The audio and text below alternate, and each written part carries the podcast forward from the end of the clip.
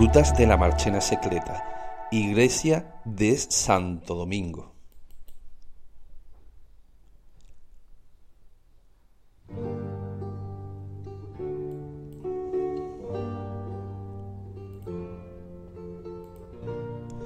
Bartolomé Sánchez Bonilla, clérigo presbítero, fue el fundador del primer convento de dominicos de Marchena.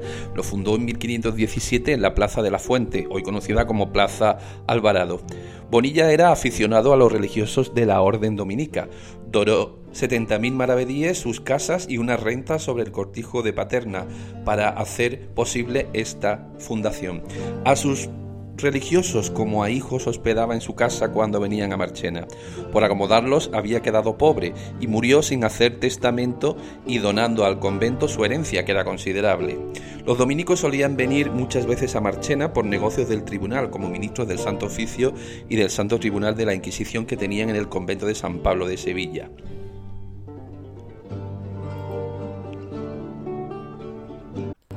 Pero en 1520 el duque argumentó que el lugar elegido para esta fundación no era el adecuado, al estar entre cierto torrente de abundante inmundicia y otras casas, en las cuales se preparaban las pieles de los animales muertos, es decir, se trataba de una curtidoría cerca, por lo que se traslada el convento al cantillo o esquina de la puerta de Morón, donde hoy se ubica.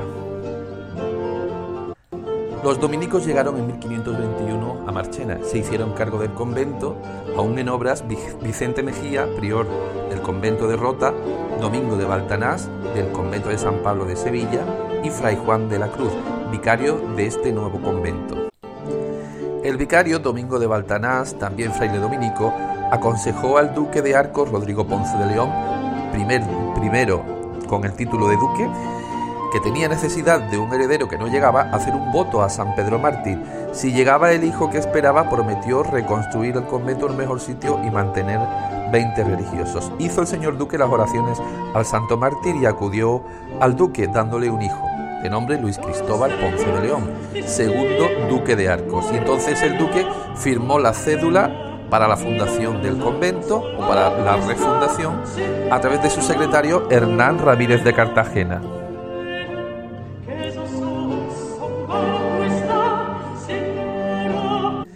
El duque dotó al edificio de la Puerta de Morón con la magnificencia de un rey, ya que en su iglesia, claustro y oficinas es lo mejor que tiene la provincia de Andalucía. Así se dice en la historia de los dominicos andaluces.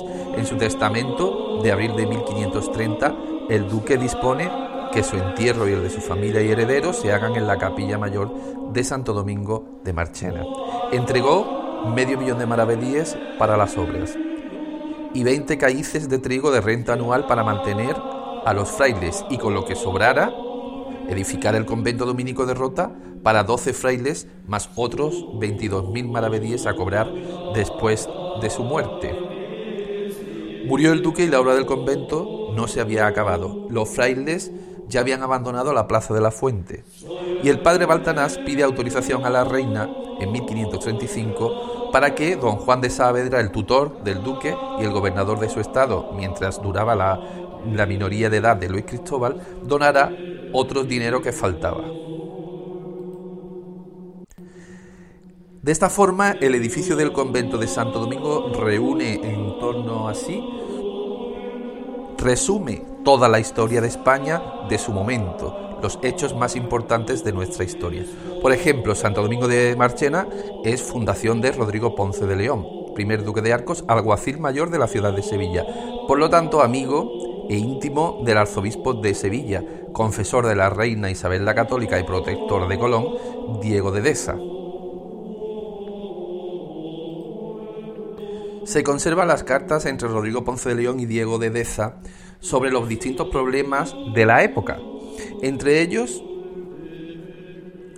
el levantamiento de los moriscos en la calle Feria, en la ciudad de Sevilla, en 1521, ya que los conversos eran verdaderamente uno de los problemas de la época, que también se reflejó en la construcción de este convento. En 1525, el vicario de Marchena, Francisco García, dirige una carta al duque el primer duque Rodrigo, donde le explica la existencia de un enterramiento de huesos confesunos, de huesos judío-conversos, en el solar que había sido elegido por el duque para fundar el convento de dominicos. Recibida del duque la orden de entrega de la huerta a los dominicos, el vicario se queja porque yendo allí la orden de predicadores a quien la Santa Inquisición fue dada, lo primero que hicieran fuera desenterrar los huesos confesunos que allí están enterrados y desterrar las hisopadas de agua bendita que viene a echar un sastre en este pago de terreno sobre la sepultura de sus antepasados. Según Juan Gil, miembro de la Real Academia de la Lengua, el interés de esta carta estriba conocer que eh, se había entablado una guerra a muerte entre los judeo-conversos en Marchena. Exactamente era una guerra a muerte entre el sacerdote Francisco García y los demás miembros del clero de la localidad de Marchena, eh, reunidos en una cofradía. El documento se refiere a la llegada de los dominicos y, bueno, señala, el mismo vicario señala que los demás eran judeo-conversos y que querían quitarlo de en medio. Denuncian esta carta que querían matarlo. El mismo Juan Gil estudió y publicó el listado de personas reconciliadas en Marchena en 1495, entre ellos altos cargos de la casa del duque de Arcos, como los alcaldes de Marchena, Carmona o el tesorero del duque. También sabemos por una carta de la Inquisición que el señor de Marchena acogía a los judíos huidos de Sevilla tras encenderse las primeras hogueras en la ciudad de Sevilla, y así miembros de la familia Susán y otros nobles sevillanos judíos vinieron a Marchena, que fue un importante foco de judaísmo en la provincia de Sevilla, dando origen al apellido Marchena, que aún existe por toda América. En el presbiterio de la iglesia destacan sus pinturas murales de gran calidad, en torno a 1600 y las tumbas de los duques. En la cripta, con altar incluido, se situaron los cuerpos de Rodrigo, el primer duque muerto en 1530, fundador del convento, y sus tres esposas, además de su hijo, Luis Cristóbal II, el segundo duque, muerto en 1573, su hijo, el obispo de Zamora y religioso dominico Pedro Ponce de León, muerto en 1615, el tercer duque, Rodrigo también llamado, su hijo primogénito Luis Marqués de Zahara y la duquesa doña Victoria de Toledo, esposa del duque y madre del marqués. De la grandeza del convento da una idea el hecho de que su patio principal, que hoy se conserva dentro del Banco Unicaja, al cual se puede acceder a través de la calle San Pedro, este claustro tiene 25 metros de lado. Posteriormente, en el edificio siguiente de la calle San Pedro, el Casino de Marchena, se conserva parte del refectorio, las escaleras y la bóveda del convento. Y en el siguiente edificio de la misma calle, la, la Plaza de Abastos, se conserva lo que fue la huerta del convento. San Pedro Martí de Marchena fue el convento de los profesores y de los intelectuales. De él se nutrían las escasas instituciones educativas que había en Marchena hasta la llegada de los jesuitas, que luego fundan el convento de Santa Isabel. Recibieron el apoyo de los capitulares, que los utilizaban como representantes de la villa, y algunos de los segundones de la casa entraron en la orden dominica.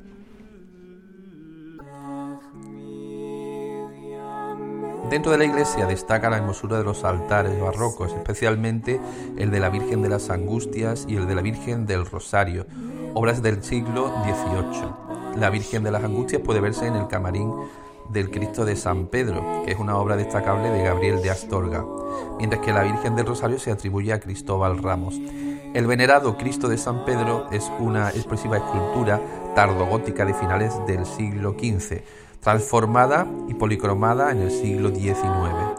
El ajuar de la hermandad que se conserva en, este, en esta iglesia es excepcional, la del Cristo de San Pedro. Conserva un palio del plata del siglo XIX y el manto bordado del mismo siglo, además de insignias, el manto de la Virgen del Rosario y una serie de bordados atribuidos a las hermanas Antúnez.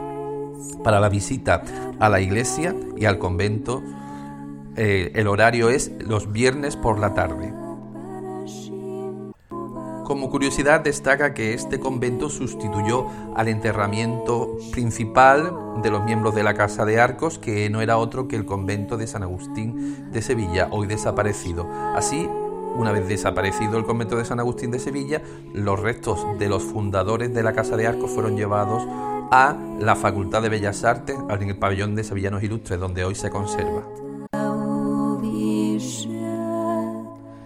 Otra curiosidad de este convento es que conserva unos paneles cerámicos muy similares a los de el convento de Regla en Chipiona. Coetáneos a estos dos hay otros escudos de los Ponce de León en la portada del compás de la Purísima Concepción de Santa María la Chica.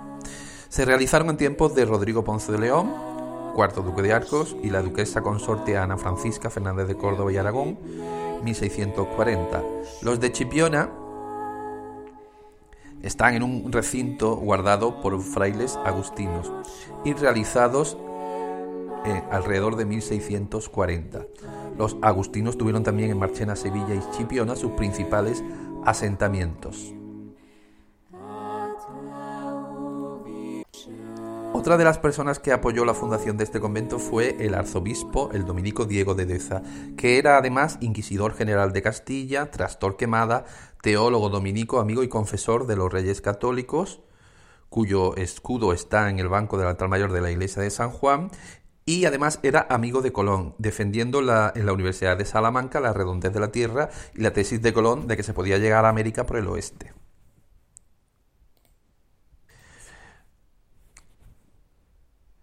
Curiosamente, el que fuera gran impulsor de este convento, Domingo de Baltanás, fue acusado y condenado por la Inquisición en 1561 con 71 años. Fue prior de los dominicos andaluces y fundador de Santo Domingo. Sin embargo, acabó encarcelado por la Inquisición de Sevilla, acusado de tocamientos deshonestos a monjas, con 70 testigos, 13 frailes y 57 monjas testificando contra él. Él fue el que, siendo vicario de la Orden Dominica, aconsejó al duque de Arcos hacer un voto a San Pedro Mártir y fundar el convento dominico en Marchena, ya que este convento estaba previsto para otra orden. En el juicio de la Inquisición contra Domingo de Baltanás, él mismo mm, reconoce que tocaba como a unas santas y ángeles del cielo y como a esposas y por hermanas y por mujeres tenía a las monjas que, la, que lo acusaron de tocamientos impuros y que acabado de hacer dichas torpezas celebraba y decía misa diciendo que no creía que Dios se ofendiera con dicha conversación.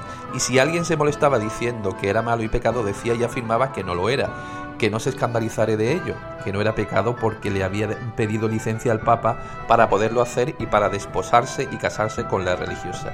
Y creyendo la dicha religiosa que le decía la verdad, se juntaba con él carnalmente y tocando a las mujeres en su miembro genital, les hacía la señal de la cruz y decía, Christus vincit, Christus reina. Y estando con ella les decía, sois mis hijas, sois mi esposa.